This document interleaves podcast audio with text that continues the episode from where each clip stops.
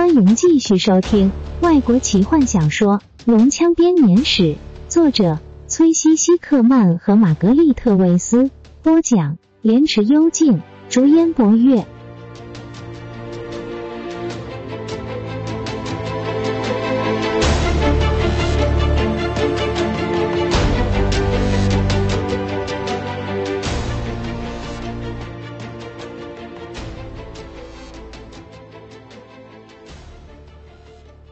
渐渐的过去，对守夜的人来说很漫长，对熟睡的人却是很短暂。卡拉蒙接替史东，坦尼斯接替卡拉蒙。暴风雨整夜不停，风在湖面上掀起了一波波白浪，闪电像着了火的树枝般将夜空照亮，雷声则持续不断，直到破晓，风雨才逐渐停息。半精灵看着东方破晓。雨云仍然在低垂，天空中见不到烈日的踪影。坦尼斯感到越来越沉重的压力。北方的恶劣气候看来没有止境，秋天的暴风雨非常罕见，特别像是这么剧烈的暴风雨，风势也凛冽的不大寻常。一般风都是由大平原上吹来，吹的是东风，但这会儿竟然刮起了北风。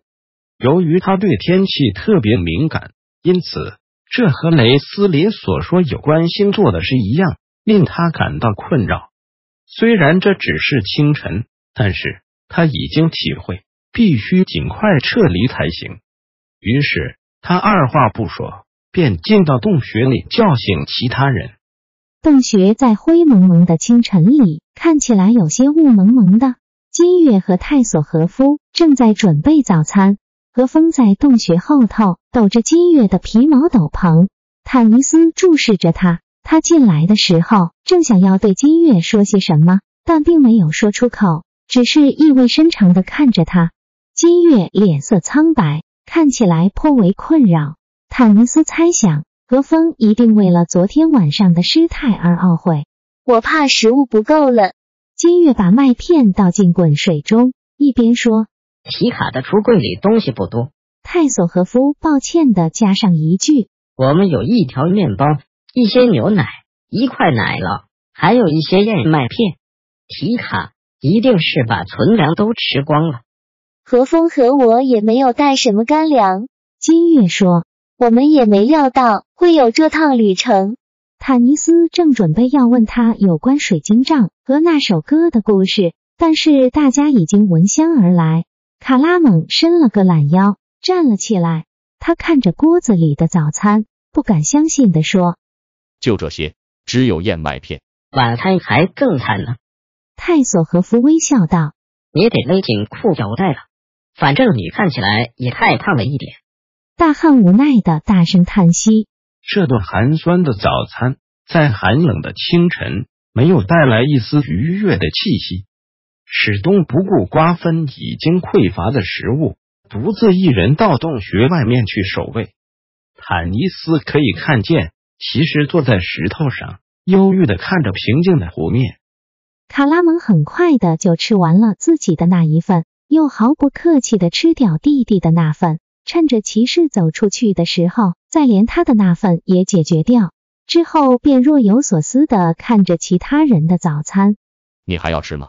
他指着弗林特的面包问道：“矮人对他怒目而视。”泰索和夫看到他的眼神转向自己的盘子，连忙把剩下的面包塞进嘴里，差点就噎到自己。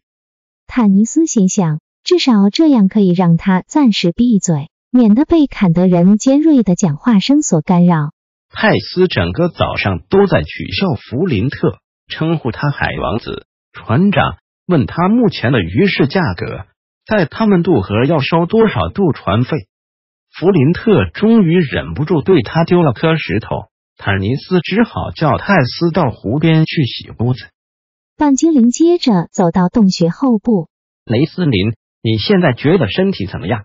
他问。我们马上就要走，我已经好多了。年轻的法师用他轻柔微弱的声音回答。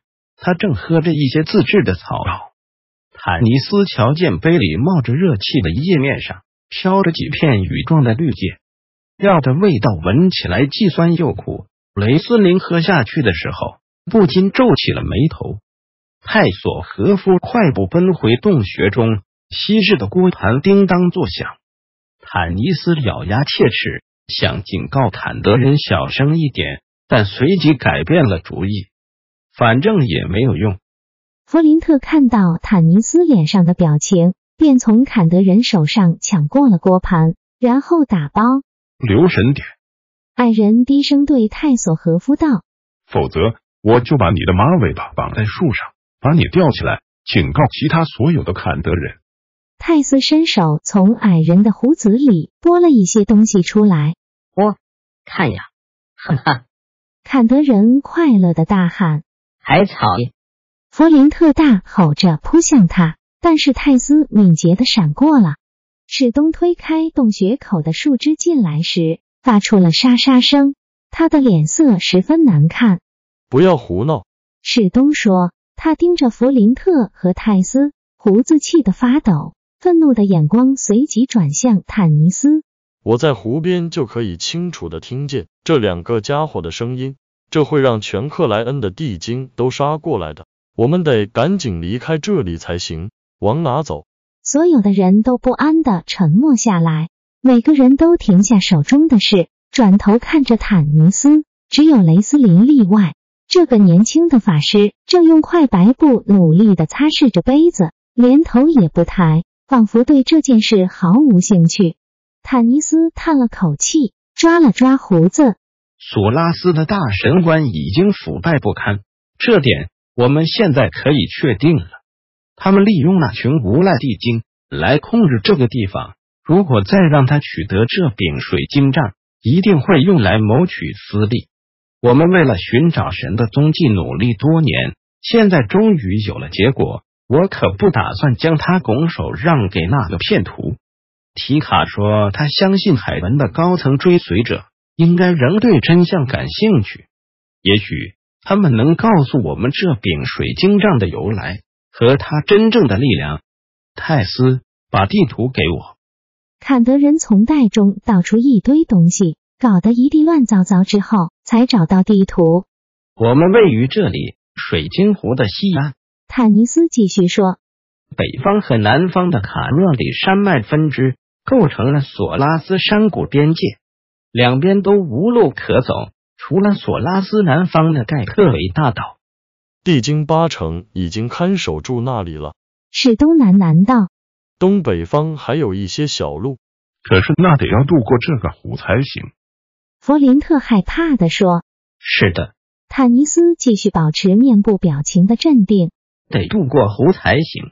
但是这些路通往大平原，我不认为你们会想往那个地方去。”他看着金月和何风，往西的路径经过哨兵峰和阴影古道海文，这显然是唯一的路。史东皱起了眉头。如果那里的高阶追寻者也和索拉斯那票人一样腐败呢？那么我们就继续往南走，到奎林纳斯提去。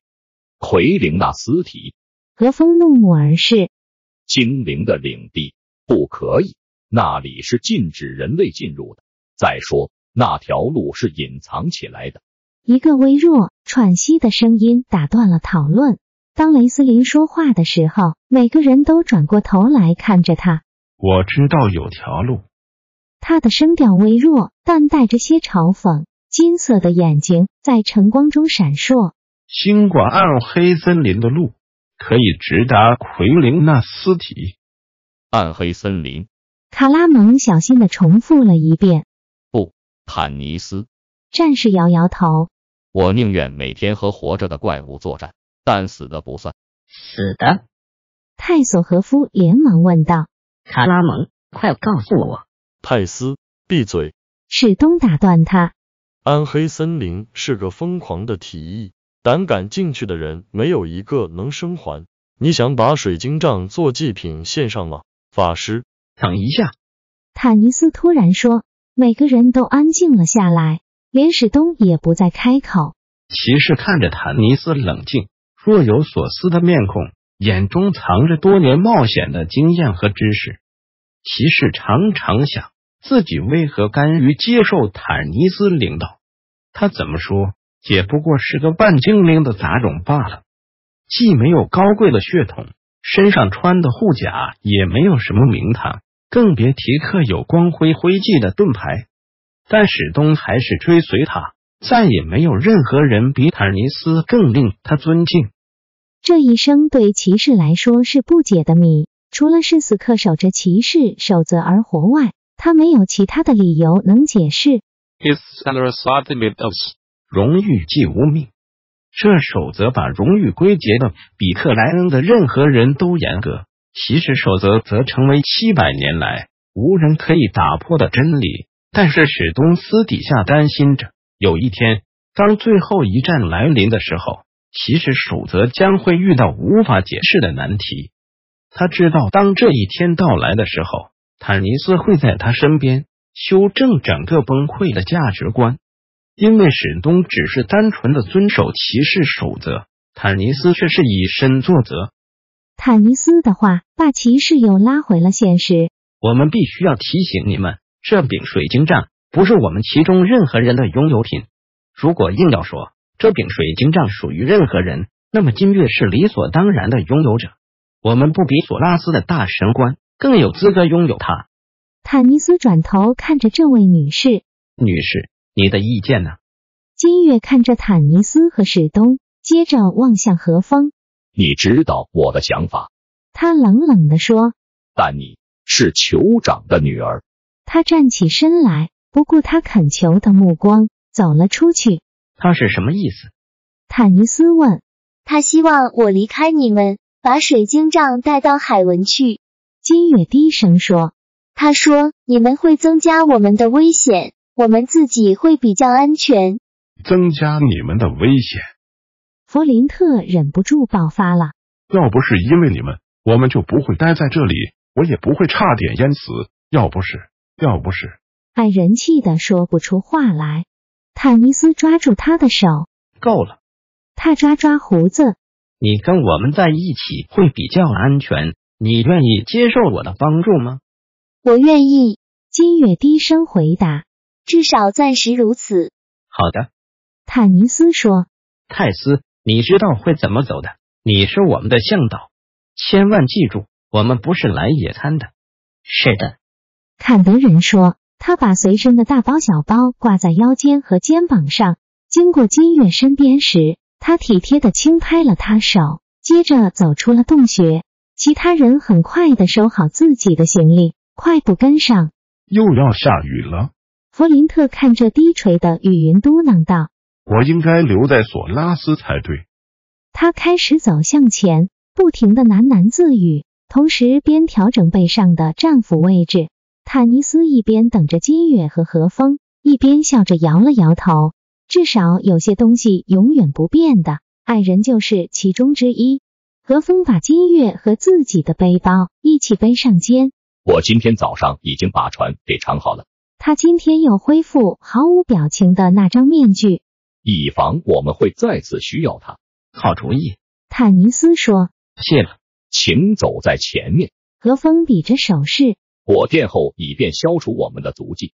坦尼斯想再次感谢这个平原人，但是何风已经转头去开始他的工作。走上小径，半精灵不禁摇摇头。他听见身后金月轻声的以他们的语言问了句话，何风则只简单而粗鲁回答了各自。坦尼斯听见金月叹了口气，接着所有的话声。都被和风遮掩足迹的沙沙声掩盖过去了。本集就为您播讲到这了，祝您愉快，期待您继续收听下一集。